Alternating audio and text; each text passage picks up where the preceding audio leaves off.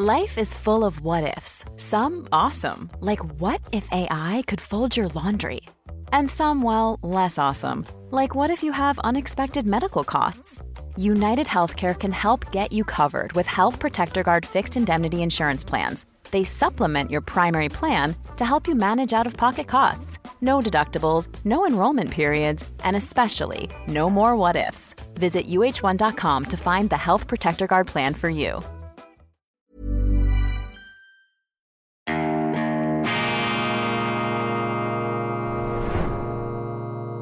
Diese Ausgabe von Weltwoche Daily wird Ihnen präsentiert von Kibun, dem Schweizer Pionier für gesundes Gehen und Stehen.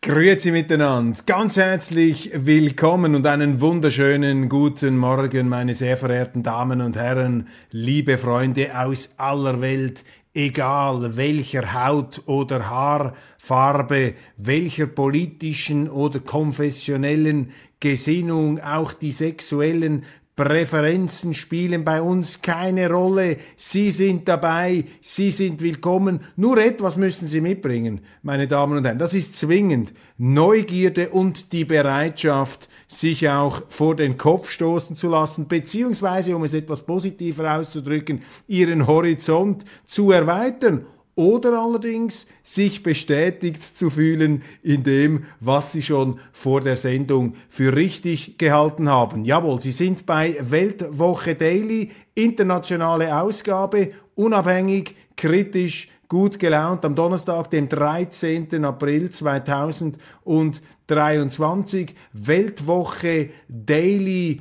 Ihr täglicher Motivations- und Zuversichtsbooster in wolkenverhangenen, düsteren Zeiten. Aber merke, die Welt ist nicht verdammt. Siehe, die Welt ist nicht verdammt. Ich habe in der schweizerischen Ausgabe eben äh, mich ähm, voller Bewunderung diesen Eismonden zugewendet. Haben Sie das mitbekommen? Eismonde geben zu reden. Außerirdisches Leben auf dem Saturn und Jupiter, das scheint denkbar in unserer Galaxie. Unsere Galaxie, meine Damen und Herren, besteht aus ein paar Milliarden, Milliarden von Sternen und das Universum besteht aus Milliarden von Galaxien.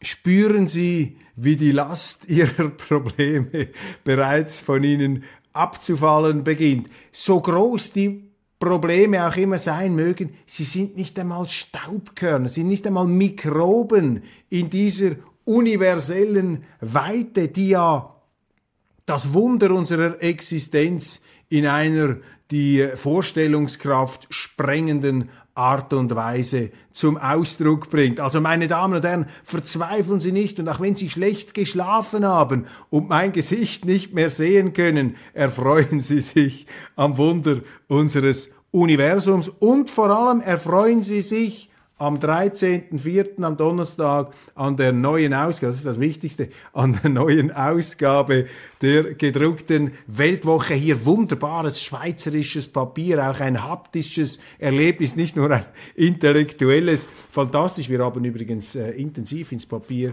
investiert hier, um äh, das, äh, den Leseeindruck noch ähm, prägender, noch einprägsamer zu gestalten. Diesmal kommen wir mit einer Doppelausgabe heraus. Zum einen das Hauptblatt, die Weltwoche im 91. Äh, Jahrgang. Wir feiern im November unseren 90. Geburtstag bei bester Gesundheit, absolut rüstig. Und dann Weltwoche Grün, das ist unsere Antwort an Greta Thunberg und die Klimakleber, eben nicht mit diesem Gesinnungsfanatismus, mit diesem Ökovandalismus, sondern hier freiheitliche, unternehmerische, ähm, wie wir meinen, vernünftige Ansätze zum Umweltschutz, zur ganzen Energiepolitik. Das ist auch ein hochinteressantes, selbstverständlich ein hochinteressantes Thema, das nicht einfach mit dieser ganzen apokalyptischen Untergangswalze äh, da äh, zusammengedrückt und zusammengefräst werden sollte. Ganz im Gegenteil, hier gibt es so viele inspirierende Perspektiven, inspirierende Denkanstöße. Und das versuchen wir bei Weltwoche Grün festzuhalten. Mein Kollege Beat Gigi ist da der federführende Redaktor. Die befreite Frau, MeToo, ist ein zivilisatorischer Meilenstein. Sarah Pines, eine MeToo-Kritikerin, würdigt die MeToo-Bewegung. Ich habe sie ja mal in der Weltwoche, die MeToo-Bewegung, als die sexuelle Reformation der Frau bezeichnet, einen anderen, aber auch würdigenden Weg beschreitet, zeichnet hierauf unsere Kollegin, hochgeschätzte Kollegin Sarah Pines. Habeck gegen Deutschland, Professor Dr. Stefan Homburg schreibt, wie Europas größte Industrienation sich gegenwärtig verschrottet, eigentlich unfassbar für mich. Ich versuche auch da noch das Positive immer wieder ähm, abzuleiten. Wie ist es nur möglich, dass dieser ähm, Habeck ähm, so populär zu sein scheint in den Umfragen. Auch Frau Baerbock hält sich da erstaunlich weit oben. Wen fragt man da in Deutschland? Beziehungsweise, wenn man diese Umfragen ernst nimmt, muss man sich schon auch die Frage stellen, was steckt da dahinter? Also mit einfachster Polemik und billigsten Abgesängen werden sie diesem grünen Wunder oder diesem grünen Albtraum je nach Perspektive nicht gerecht. Denn auch wenn es ein Albtraum ist, so ist es doch ein realer Albtraum, den wir ernst nehmen müssen. König Charles III. stammt aus der Watt, er hat also Schweizer Wurzeln, der am 6. Mai gekrönt äh, werdende ewige Thronfolger. Putin privat, einer seiner ganz engen Mitarbeiter, packt aus. Wir beschäftigen uns mit kriminellen Ausländern. Ein fürchterliches Kapitel hier, wie die Behörden da diesen Import von Gewaltkriminalität in der Schweiz tolerieren. Das haben sie in Deutschland auch. Bei uns wird einfach offener darüber diskutiert. Unser literarischer Korrespondent Tom Kummer würdigt Bruce Willis, den unsterblichen Bruce Willis. Dann weitere ähm, Themen, die es festzuhalten, die es herauszupicken gilt. Urs Geriger, unser äh, Auslandmann, hat getroffen wie Vitautas Landsbergis, das frühere litauische Staatsoberhaupt, ein Pianist und auch früherer Professor, im ganz großen Gespräch über das Baltikum, über Europa, natürlich über Russland, über den Krieg. Er sieht das ganz kritisch und er sieht vor allem auch ähm, Russlands Präsidenten Putin im allerfinstersten Licht. Putin ist ein politischer Kannibale, sagt Vitautas Landsbergis. Übrigens ein Mann, den lange Beziehungen mit der Weltwoche verbinden. Porfirio Rubirosa, eine ganz andere Figur. Mischa Bahnert, der Mann mit der Zauberfeder, mit dem wunderbaren literarischen Stil würdigt den letzten Playboy und Ralf Schuler äh, von Reichelt, Achtung Reichelt, unsere Kollegin in Berlin, er hat ja Furore gemacht mit einem Interview mit Michael Ballweg, äh, der prägenden Figur der Querdenkenbewegung in Deutschland, hier die schriftliche Fassung seiner Begegnung mit Michael Ballweg, ähm, Ralf Schuler, einer der großen deutschen ähm, Bundespolitik-Journalisten und Kampf der Feministinnen Giorgia Meloni versus Eli Schlein und viel, viel mehr in der aktuellen Weltwoche, auch Kultur, ähm, Dinge, die das Herz erfreuen. Und etwas, was mich momentan bewegt, meine Damen und Herren, und was wichtiger ist als äh, all die Politik und all dieses äh, Senkblei, das uns da behelligt, das ist dieses Buch. Ich äh, lese im Moment diese beiden ähm, Mehrtönner, da diese, diese Zwölfachser der Literatur, da diese Zwölftönner, äh, zwei Ziegelsteine da in meiner Hand. Sie brauchen fast schon einen Waffenschein, wenn Sie mit diesen Büchern beim Flughafen durch den Zoll äh, gehen. Äh, das sind zwei Bücher, die mich äh, außerordentlich beschäftigen im Moment. Das eine äh, hier vom Mythos zur Idee der Schweiz habe ich in der schweizerischen Ausgabe vorgestellt und hier, was ist Deutsch? Die Suche einer Nation nach sich selbst. Dieter Borchmeier habe ich hier auch schon erwähnt. Sie sehen also umfangreich die Suche einer Nation nach sich selbst. Sie sehen schon die Selbstsuche der Deutschen, eine etwas komplizierte Angelegenheit. Dieses Buch ist wunderbar, meine Damen und Herren. Und ich als Vierteldeutscher, als Deutschland versteher, als Deutschland verstehen woller und zusehends auch manchmal überforderter Deutschlandversteher, Deutschlandbefürworter. Ähm, dieses Buch ist für mich ein Augenöffner. Das reißt Perspektiven auf in Gebiete des deutschen Geistes und Denkens, ähm, die ich so noch nicht kannte. Da sind so viele spannende Anregungen, Entwürfe, ähm, gedankliche Festzurrungen der deutschen Identität drin. Was ist das Deutsche? Da haben die bedeutendsten Geister über Jahrhunderte ob dieser Frage gerungen und niemand ist so ganz äh, schlau geworden. Das deutsche Wesen zeichnet sich vielleicht durch seine Unfassbarkeit aus, auch durch seine enorme Flexibilität und ähm, ja auch Wandlungsfähigkeit, Anpassungsfähigkeit, Offenheit auch gegenüber anderen Kulturen, die man aufgenommen ähm, hat, die man sich zu eigen gemacht hat. Und äh, wenn ich das lese, spüre ich da auch eine gewisse Verwandtschaft zu den Schweizern. Nur sind die Deutschen noch viel transzendenter, über sich hinausschießender. Das wird ihnen dann auch als Größenwahn natürlich immer wieder zum Vorwurf gemacht. Die Schweizer da etwas ähm, sozusagen eingegrenzt, eingehegt äh, hinter den sieben Bergen. Nicht wahr? Das Bergvolk, das sich da im Spätmittelalter aus dem Deutschen Reich verabschiedet hat. Also uns könnte da die Verantwortung nicht zuschieben. Immer noch auch eine narzisstische Kränkung bei den Deutschen, warum diese Schweizer, die Deutschschweizer sich da abgesondert haben. Nehmt es nicht persönlich. Nein, die Schweizer haben auch dieses, diesen Drang in die Welt hinauszugehen, sich als etwas Universelles zu begreifen. Aber weil wir so klein sind und durch unsere Berge auch äh, Stärke vielleicht politisch auf uns selber zurückgeworfen, haben wir ganz andere geopolitische und auch staatspolitische Herausforderungen zu bestehen gehabt. Und dieses Buch von Dieter Brochmeier ist äh, wirklich ganz toll. Man muss das auch nicht in einem Zug lesen. Es sind ähm, angenehm ähm, überschaubar lange Kapitel, die sich mit einzelnen ähm, Facetten,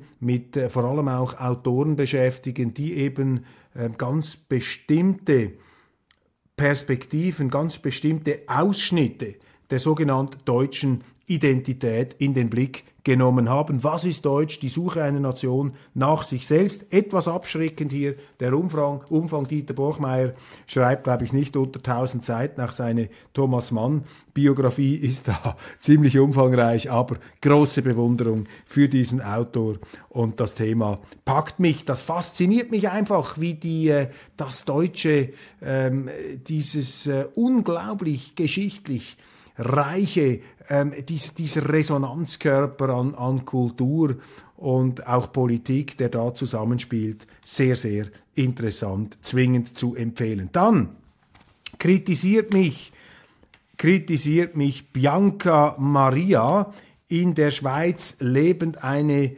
Expertin Tibets. Sie sagt, meine Darlegungen da gestern zum Dalai Lama seien oberflächlich, andere Länder, andere Sitten, sprechen sie nicht selbst des Öfteren, des Öfteren darüber und nehmen die Chinesen deshalb zum Teil auch verständlich in Schutz. Aber hier haben sie nun wirklich unwissentlich, aber das ist normal in ihrem Job keine Entschuldigung, einen Bock geschossen, schreibt mir hier ähm, äh, äh, Entschuldigung, Bianca Maria, nicht Beatrice Maria. Ähm, ich zitiere. Es gab einmal einen tibetischen König vor vielen hundert Jahren, kein Märchen, sondern Wahrheit. Dieser König hatte die meisten buddhistischen Klöster zerstören lassen. Der Grund ist mir unbekannt. Aber dieser König hatte eine schwarze Zunge. Seither ist es bei Tibetern, übrigens auch bei Maoris, gleich Ureinwohner Neuseelands, durchaus üblich, Freunden die Zunge herauszustrecken. Es soll ein Beweis sein und ist es auch, dass man keine schwarze Zunge hat und gleichzeitig, dass man nichts zu verbergen hat. Und das sei der Hintergrund dieser Zungengeschichte mit diesem Kind, mit diesem Film, der da ähm, viral gegangen ist, nicht zum Vorteil des Dalai Lama. Ganz herzlichen Dank, Bianca Maria, für diese Ausführungen. Ich bin noch nicht komplett kulturell im Bild, was es da mit dieser Aufforderung auch auf sich gehabt haben könnte, dass der Dalai Lama äh, da diesen Jungen ähm, aufgefordert haben soll, äh, seine Zunge dann auch noch äh, abzuschlecken. Aber das müssen wir dann äh, kulturell in einer der nächsten Sendungen ergründen, sofern es denn zu ergründen ist. Wenn wir schon bei den Fehlleistungen sind und Asche aufs Haupt streuen, dann äh, komme ich gleich noch mit einer zweiten. Ich habe Ihnen einen Bären aufgebunden vor Ostern. Ich habe Ihnen ein wunderbares Gedicht vorgetragen, das zwar tatsächlich wunderbar ist, aber eben nicht von Kurt Tucholsky. Da sind Sie äh, von mir falsch informiert worden. Ich habe in meiner Begeisterung über diese falsche Tucholsky-Poesie ähm, nicht ähm, blind vertraut dem, was mir dazu geschickt wurde. Mein Fehler, mea maxima culpa, aber das Gedicht war so genial, aber es ist eben nicht von Kurt Tucholsky. Bitte verzeihen Sie diesen Fehler. Dann ein Brief, eine Zuschrift von, lassen Sie mich schauen, hm, gar keine Unterschrift hier, von, doch, von Stefan. Stef, Stefan schreibt mir, dass äh, Paw Patrol, diese beliebte Kinderserie mit den äh, hilfsbereiten ähm, Tierchen da, mit dem äh, Polizistenhund, mit der schönen Uniform und den äh, Feuerwehrmann-Tierchen und so weiter, dass da jetzt wieder ein Woke Angriff auf diese äh, Sendung getätigt wird. Ich habe mich vor einem Jahr oder anderthalb Jahren bei Viertel nach acht auf Bild TV einmal echauffiert äh, über die ähm, Gesinnungswächter, die da äh, über Paw Patrol herfallen und habe gesagt, lasst Paw Patrol in Ruhe. Das ist eine unglaublich beliebte Serie, auch bei meinem Kleinsten, der äh, verpasst da nichts. Und diese Sendung ähm, vermittelt den Kindern wirklich ähm, äh, valable Sekundärtugenden der Hilfsbereitschaft und des Leistungswollens. Und jetzt ist offensichtlich da ein ähm, eine Figur, eine der beliebtesten Serie, äh, da trägt ein Rosa, spricht mit piepsiger Stimme und rettet oft niedliche Häschen oder Kätzchen, während die Jungs Brände löschen oder dicke Brocken wuchten. Und das wird nun im Deutschlandfunk, im Deutschlandfunk, meine Damen und Herren, als Ausdruck einer patriarchalischen Weltsicht angeprangert. Ich wiederhole hier, Hände weg von Paw Patrol. Die Pentagon Leaks schaffen Misstrauen und Unsicherheit unter Partnern mit Folgen für den Ukraine-Krieg. Ja, dieses Kriegsgeschehen ähm, fährt sich fest und immer mehr Leute fragen sich, was ist da die Perspektive? Wie ist vom Ende her die ganze Sache zu denken? Und das, was sich einem in diesem Zusammenhang aufdrängt, ist natürlich die Notwendigkeit von Friedensverhandlungen, von politischen Lösungen. Das wird verteufelt, das wird als Landesverrat äh, in unseren Medien zum Teil fast schon dargestellt, auch in schweizerischen Medien, übrigens in einer neuen Zürcher Zeitung, die sich äh, zur regelrechten Nahkampfwaffe der NATO entwickelt hat. Tatsache ist allerdings, man behauptet dann immer, die Russen seien gar nicht verhandlungsbereit oder verhandlungsfähig und es bringe sowieso nichts mit den Russen zu verhandeln. Stopp, halt. Hey, it's Ryan Reynolds and I'm here with Keith, co-star of my upcoming film If, only in theaters May 17th. Do you want to tell people the big news? All right, I'll do it. Sign up now and you'll get unlimited for $15 a month and six months of Paramount Plus Essential Plan on us. Mintmobile.com slash switch. Upfront payment of $45 equivalent to $15 per month. Unlimited over 40 gigabytes per month. Face lower speeds. Videos at 480p. Active Mint customers by 531.24 get six months of Paramount Plus Essential Plan. Auto renews after six months. Offer ends May 31st, 2024. Separate Paramount Plus registration required. Terms and conditions apply if rated PG. Life is full of awesome what ifs and some not so much, like unexpected medical costs. That's why United Healthcare provides Health Protector Guard fixed indemnity insurance plans to supplement your primary plan and help manage out of pocket costs. Learn more at uh1.com. Vergessen wir nicht, es war Frau Merkel und es war Herr Hollande. Äh, die, die deutsche Bundeskanzlerin und der ex-französische Präsident, die beiden ehemaligen Spitzenpolitiker, die zugegeben haben, dass sie in den Friedensverhandlungen damals Minsk I und II die Russen getäuscht haben, dass sie gar nie einen Frieden wollten. Aber das blendet man allzu schlank weg, um sich da der eigenen äh, moralischen Selbstherrlichkeit hinzugeben. Es hat immer wieder Verhandlungen gegeben. Sie können das übrigens auf Wikipedia nachlesen. Russisch-ukrainische Verhandlungen, wo sich die Russen dran gehalten haben, wo sie ihre Truppen abgezogen haben, zurückgenommen haben. Natürlich sind auch die Russen keine Heiligen, sind auch Raubtiere, diese Großstaaten. Aber lassen Sie sich da nicht einreden, dass Frieden unmöglich sei. Europa und China umarmen oder auf Distanz gehen, das eine Schlagzeile, die uns täglich, fast täglich, oder eine Fragestellung, die uns fast täglich begleitet, jetzt unglaubliche Hysterie gegen Macron. Ich habe auch einige Zuschriften von Ihnen bekommen. Ja, Macron, auch etwas ein Élysée-Schauspieler, ein begnadeter Salonlöwe der Politik, der ähm, vermutlich auch nicht in jeder seiner Lebensäußerungen immer 150 Prozent ernst genommen werden kann. Aber wer kann das schon? Aber in diesem Punkt hat er einfach recht, wenn er sich da diesem klirrenden Konfrontationssound aus Washington, diesem Heavy Metal des Kalten Kriegs entzieht und hier eher, und hier eher etwas, äh, ja, die leichte könnte man sagen, swingende äh, Liebesmusik äh, der wechselseitigen Verständigung diplomatisch zu intonieren versucht. Aber auch da, unsere Medien lassen an diesem Macron kein gutes Haar. Die sind auch komplett hypnotisiert. Die haben eine Hirnwäsche geradezu bekommen, oder haben keine bekommen. Sie, sie machen es selber jeden Tag wieder von neuem.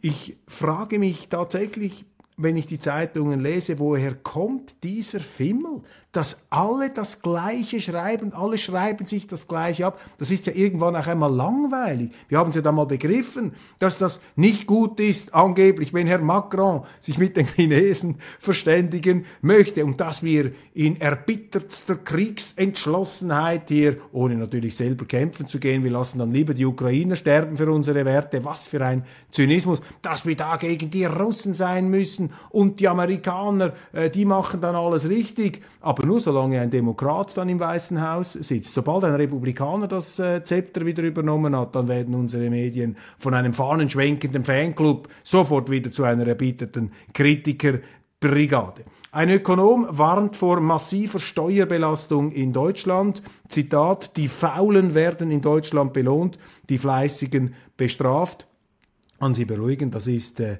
eigentlich in jedem Steuersystem so. Überall, wo Sie eine progressive Steuersituation haben, werden die ähm, Fleißigen bestraft und die tendenziell Faulen werden belohnt. Das ist nichts Neues. Das ist auch, äh, wenn man so will, gewollt. Das ist ähm, der Versuch auch, eine Form von ähm, Bürgerkrieg vielleicht zu verhindern. Nicht, dass ich das rechtfertigen möchte. Was man vor Augen halten muss, sich bei dieser ganzen Steuerfrage. Sie müssen einfach realisieren, dass der einzige legitime Steuerzahler, den es in einem Land gibt, das ist die Wirtschaft, das sind die Unternehmen, die sowohl selber Steuer zahlen, aber selbst dann, wenn sie ihre eigenen ähm, Gewinne dermaßen verstecken und äh, äh verteilen international, dass sie in ihrem Geschäftshauptsitz kaum oder keine Steuern zahlen, so zahlen diese Unternehmen doch Löhne ihren Mitarbeiterinnen und Mitarbeitern, zum Teil Tausenden von Mitarbeitern. Und nur dies befähigt dann wiederum die Mitarbeiter, ihre Steuern zu bezahlen. Und je mehr Geld man dieser Milchkuh des Staates, unserer Gesellschaft wegnimmt, desto weniger Geld haben die Unternehmen, um es selber zu investieren, um sich zu behaupten im Wettbewerb, um ihre Belegschaften aufrecht zu erhalten. Und je mehr der Staat an sich reißt, desto stärker trocknet er dieses Biotop der Wirtschaft aus. Das ist wie eine Wasserleitung. Die Wirtschaft ist auch eine Wasserleitung in den grünen Garten unserer Gesellschaft. Und wenn immer mehr Wasser da abgezweigt wird zum Staat und der Staat das muss man sich einfach auch einmal äh, deutlich machen. Der Staat ist kein begnadeter Unternehmer. Der Staat ist wichtig, den braucht es auch. Der erfüllt ähm, entscheidende, unverhandelbare Kernaufgaben. Die unverhandelbaren sind etwas weniger als all die, die er in der Zwischenzeit an sich gerissen hat. Aber wenn dieser Staat zu viel kostet, wenn der sich immer mehr aufbläht, wie ich Ihnen das äh, in einer der letzten Sendungen dargelegt habe, ja, dann trocknet er das Biotop aus. Dann haben Sie keine Oase mehr, sondern eine Wüste. Und der Wortgebrauch ist ja auch interessant. Ähm, zeig mir deine Worte und ich sage dir, wie du denkst. Die Schweiz gilt ja als Steueroase. Und können Sie sich erinnern, mit was für einer Verbissenheit auch deutsche Politiker auf diese Steueroase losgegangen sind? So als ob die Wüste ihr erstrebenswerter äh, Sehnsuchtszustand wäre. Also man verwüstet eine Oase, um alles zu einer Wüste zu machen, dass alle in der gleichen Steuerwüste leben müssen wie man selber. Also wenn die Oase zu einem Schimpfwort wird, dann müssen Sie Ihr Geld in Sicherheit bringen, meine Damen und Herren. Dann ist äh, Gut Nacht am 6. Die FDP will die Atomkraftwerke verfügbar halten. Am Samstag vollzieht Deutschland den Ausstieg aus der Kernkraft. Während die Grünen den Rückbau der Anlagen fordern, will die FDP sie erhalten. Aus der CDU kommt Kritik an der Ampel und an der eigenen Rolle. Meine Damen und Herren, wann endlich raufen sich die Bürgerlichen in Deutschland zusammen, um diesen ganzen Wahnsinn, um diesem Wahnsinn ein Ende zu bereiten. Diese Selbstverschrottung der führenden Industrienation Deutschlands hier auch aufgezeigt in der neuen Weltwoche, das kann doch nicht einfach so weitergehen. Was machen die Bürgerlichen? Die FDP ringt sich durch, man will das offen halten. Die CDU sagt irgendetwas, wo sich dann nachher niemand genau daran erinnern kann, was sie genau gesagt hat. Und die AfD, die auch nicht für den Atomausstieg ist, mit der darf man nicht einmal reden, die ist da sozusagen in der Sondermülldeponie im Archipel Gulag äh, der deutschen politisch korrekten äh, Kultur irgendwo eingesargt oder ausgesperrt. Das ist doch völlig kontraproduktiv. Das ist doch nicht im Interesse der Leute, die ja für Umweltschutz sind, die, die auch für das Soziale sind. So erlebe ich die Deutschen. Aber dieser antimarktwirtschaftliche Wohlstands zertrümmernde Wahnsinn, der kann doch einfach nicht weitergehen. Und wenn die Bürgerlichen in Deutschland laufend ähm, intensiver damit beschäftigt sind, sich selber voneinander abzugrenzen, ja, dann profitiert am Schluss der Linke, dann kommt der Sozialist, der Planwirtschaftler, da kommt der Klimakleber.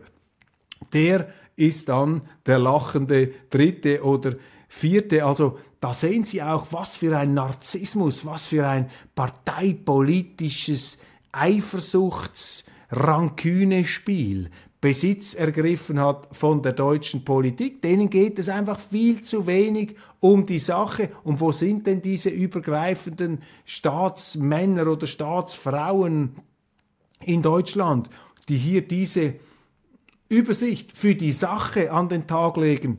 Ich sehe sie nicht, aber ich bin äh, immer offen für sachdienliche Hinweise. Italien ruft Notstand aus und sieht jetzt die EU in der Pflicht. Ja, Migration.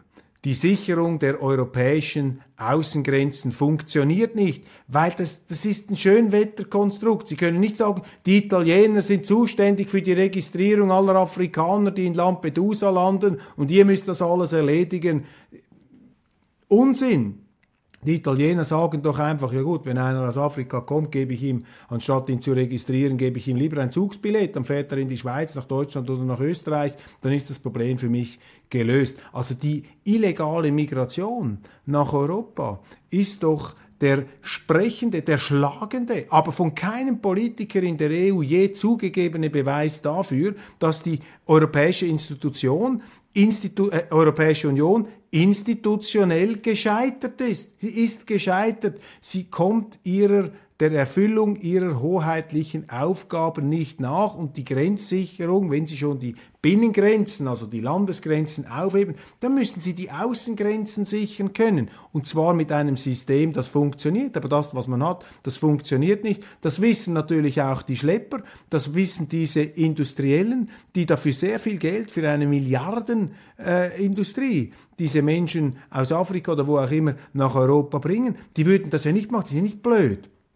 Die zahlen zum Teil 5.000, 10.000 Franken, dass sie auf seine Reise gehen können. Und die zahlen sie ja nur, weil sie davon ausgehen, dass sich das Investment lohnen wird. Und es lohnt sich eben aus ihrer Sicht. Sie kommen hier hin und man wird sie nie mehr zurückbringen. Das ist das ganz große Problem. Italien versucht jetzt hier die Schraube anzuziehen. Einer, der es gemacht hat und dann natürlich aufs fürchterlichste verteufelt wurde, war Viktor Orban. Man hat ihn zum Antichristen erklärt. Dabei hat er nur das gemacht, was im Grunde die Aufgabe Brüssels wäre, nämlich die Sicherung der europäischen Außengrenze. Also Sie sehen hier, da kommt etwas auf uns zu. Und wenn Sie die Demografie, die Bevölkerungsentwicklung in Afrika anschauen, dann äh, sind die ein bis zwei Millionen Zuwanderung, die wir jetzt haben, das ist nichts da kommt eine riesige Völkereinwanderung auf uns zu. Und wir müssen auch mental und politisch und institutionell sozusagen einen, einen Umgang mit diesem Problem entwickeln. Wir müssen uns vielleicht etwas weniger mit dem Klima in 100 Jahren auseinandersetzen, als vielleicht mit der Bevölkerungsentwicklung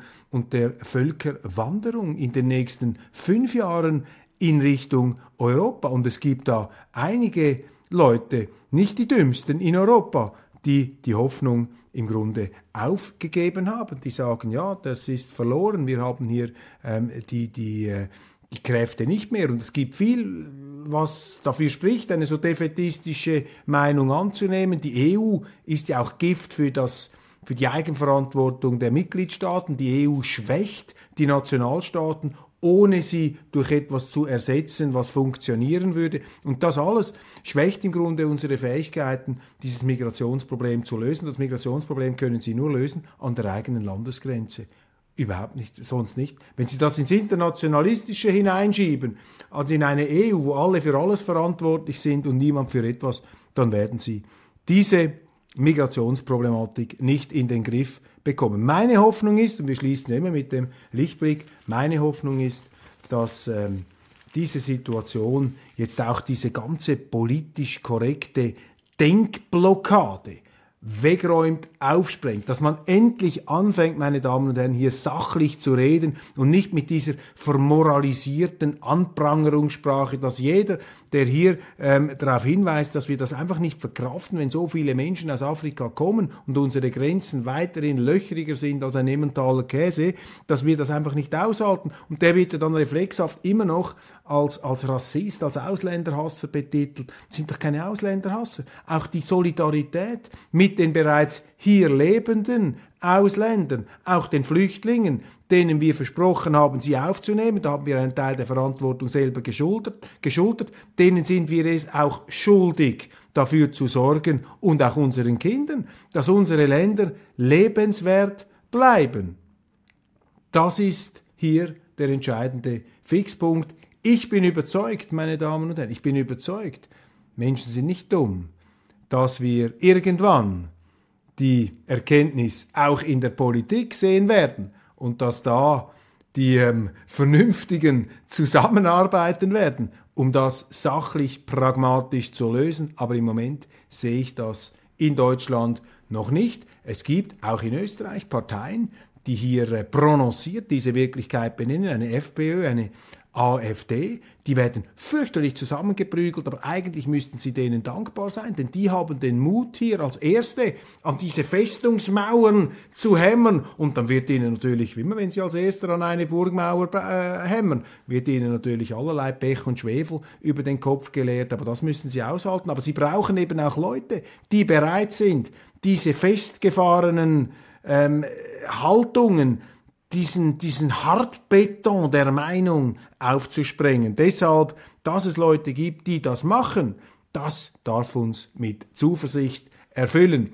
Ganz herzlichen Dank für die Aufmerksamkeit. Wir sind bereits am Ende der Sendung. Ich schließe mit dem Wichtigsten der heutigen Ausgabe, nämlich mit diesen beiden wunderbaren Zeitungen aus dem Hause Weltwoche. Heute erscheinen sie am Kiosk oder seit gestern Abend bei Ihnen elektronisch im Briefkasten abrufbar. Wunderbar. Ich freue mich, wenn Sie auch morgen wieder dabei sind bei Weltwoche Daily. Unabhängig, kritisch, gut gelaunt.